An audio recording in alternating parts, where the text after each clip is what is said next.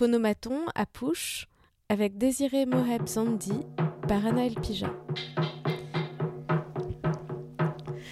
Désiré Moheb Zandi, uh, hello. We met in Paris a, a few weeks ago.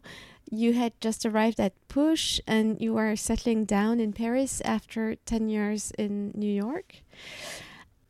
Today, your studio is full of works, of tapestries that you made recently for a show you're preparing in Paris. When did you decide that thread was going to be your medium? Hello, Anaël. Nice to be here.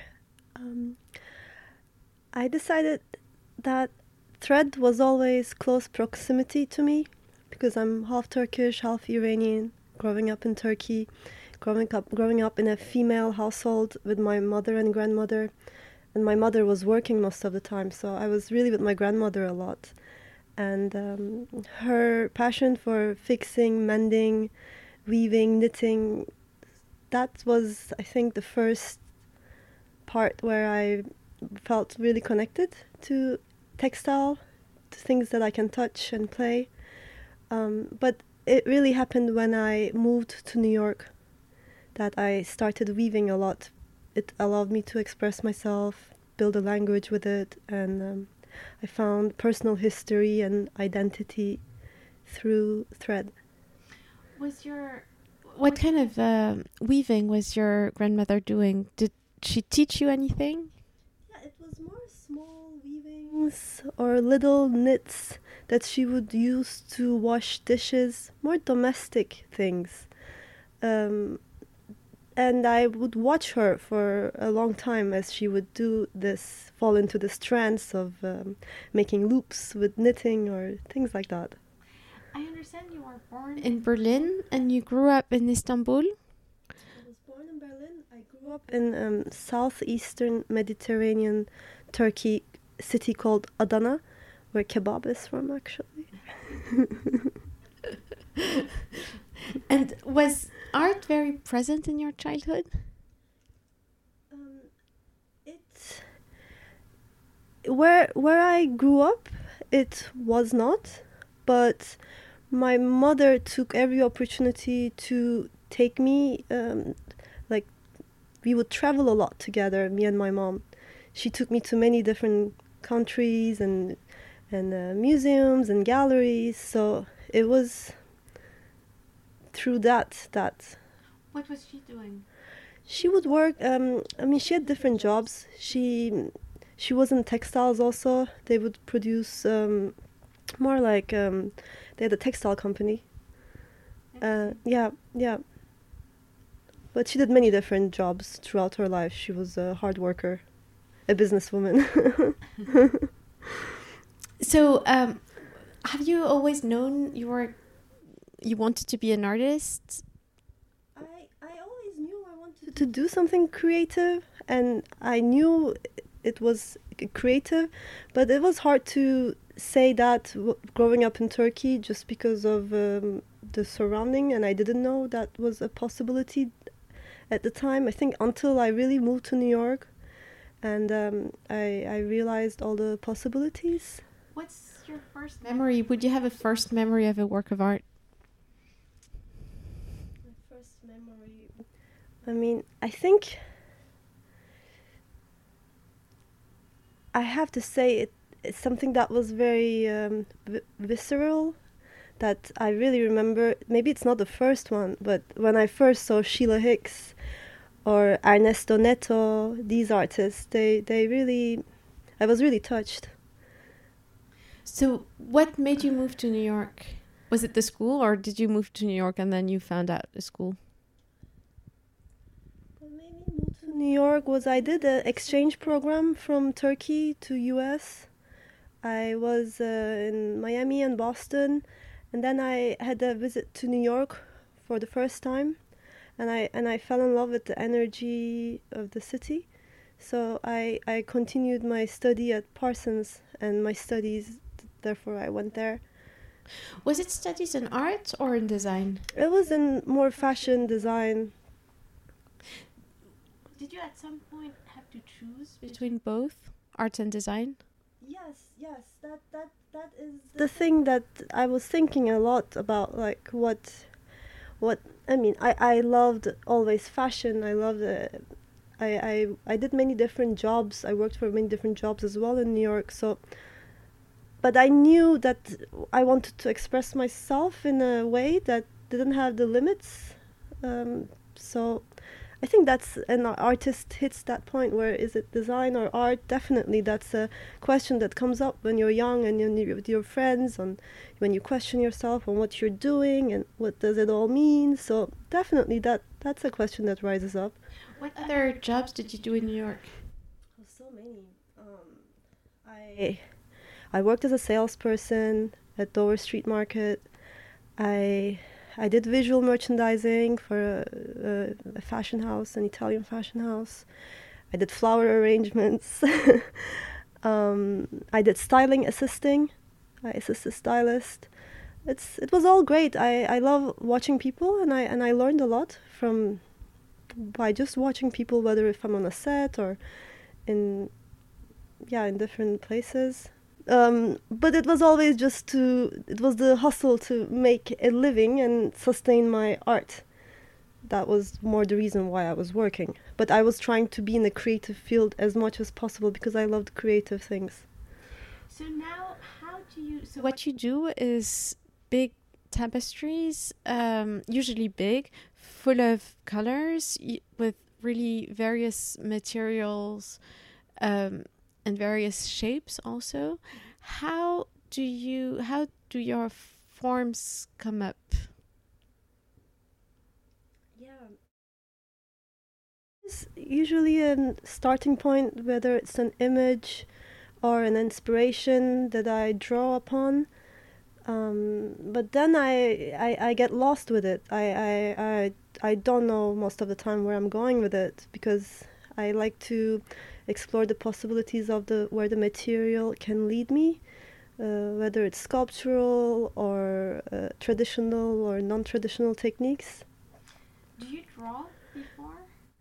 Not really. I don't draw them. Um, I I don't go set it up that it's going to be such and such, but I do draw them as I'm weaving sometimes because I the tapestry gets rolled on the front beam, just so I have a track of what's happening. So I draw as I'm weaving. So sometimes. you draw as a track, not as a project. Mm-hmm. And um, how do you? So how how how do you mix the colors and how how do you? I mean, how how mm-hmm. is it, is it just like your inspiration and centimeter by centimeter, or do you have in mind what you want to do before you start? I, I create a formal arrangement of colors and materials that I would like to use, like a painter with this palette, and uh, then you choose your threads. Threads, yes. In advance. Uh, yes, I. I gather and collect threads, but I also choose in advance that are nearby the set of threads that I'm planning on using. So there's a, great deal of thinking about color and form. Mm.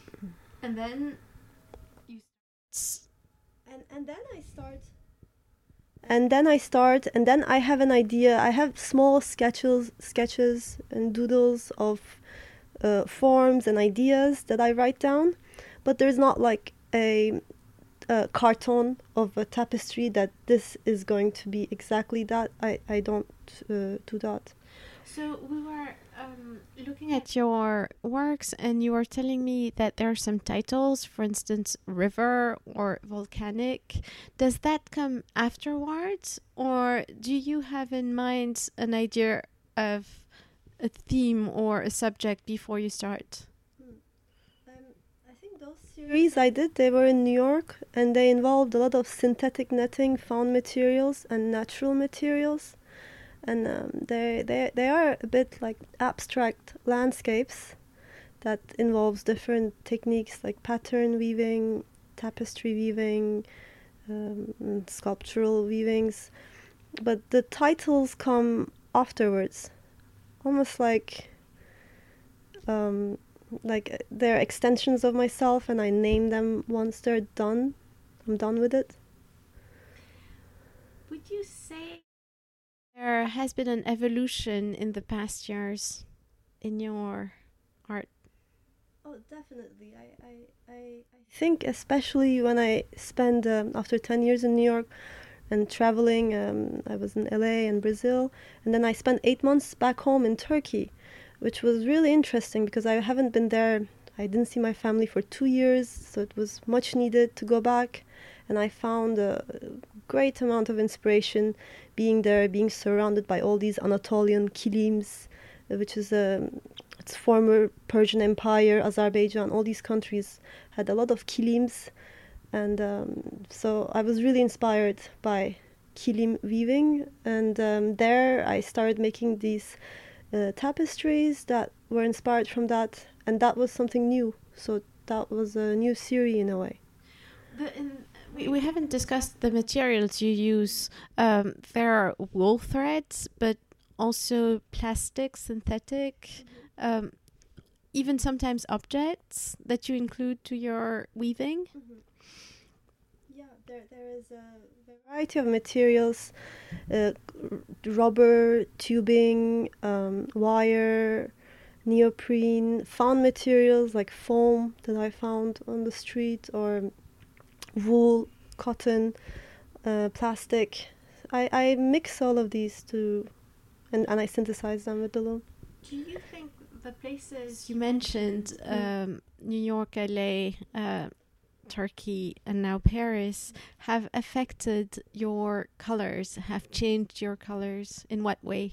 Definitely. Um, I mean, I mean, color is life, and I'm and I really react to color all the time um, when I was in Brazil, seeing all these acidic colors and uh, the threads I found there were really neon and acidic, and and I took them with me to Turkey, and I was really interested in using these acidic neon colors. Also because it's interesting when you look at the history of uh, tapestry, um, uh, because kilims became a commodity in the market and were suited more for Western style taste. So they were laid under the sun, so their colors get more muted and things like that. So I, I was really curious to play with these bright neon colors um, with my weavings because I love color. And and then yeah, I mean I'm like a sponge. Wherever I am, I'm really influenced by the colors that because the light is different in every city, right? In LA or in Turkey and Brazil. So it's very interesting. What about Paris? Paris. about Paris? Oh, it's Paris. It's been being at Poush, the new works I've been doing. I'm so excited. I'm so stimulated, and um, it's it's like now it's like a melting pot where I'm bringing together all these techniques and colors and and the colors that Paris are reflecting How on do you define them? Those colors? For Paris? Yes. Hmm. I mean, it can be gloomy or sunny. Paris is uh, those two opposites, but um, the light is so theatrical here, like how the rain starts and then how the sun shines. So there's something very theatrical, beautiful about the light in Paris. You haven't used really gloomy colors yet. Not yet. we may go there soon. um, do you have? Um, oh, I was going to ask you. Um, you're half Iranian. Um, have you spent some time in Iran? Wish um, I was born in Berlin. My dad is Iranian, um, um, but uh, unfortunately, I'm not really in touch with him. And I, I know I have family there, but it's complicated because he left Iran when the Shah went down, and I have an Iranian last name, and I have only a Turkish passport, so it's tricky for me to enter to Iran. Have you been? No, I haven't for that reason. Mm. But I would love to. I would love to. Do you have projects? Uh, the coming months. Yes, I, I have a solo show coming up in Paris um, with a Super Zoom gallery that I'm really excited about. And in terms of form, are there directions you want to um, look in? Yeah, I, I, I hope. I mean, I think I would love to do installation eventually. I think that would be a uh, that's one of the unrealized projects that I would love to do, working with the wires and, and weaving them, uh, doing more sculptural works. That's something that I'm really interested in. Thank you very much. Thank you, Anna. C'était Photomaton à Poush avec Désiré Moheb Zandi par Anaël Pigeat.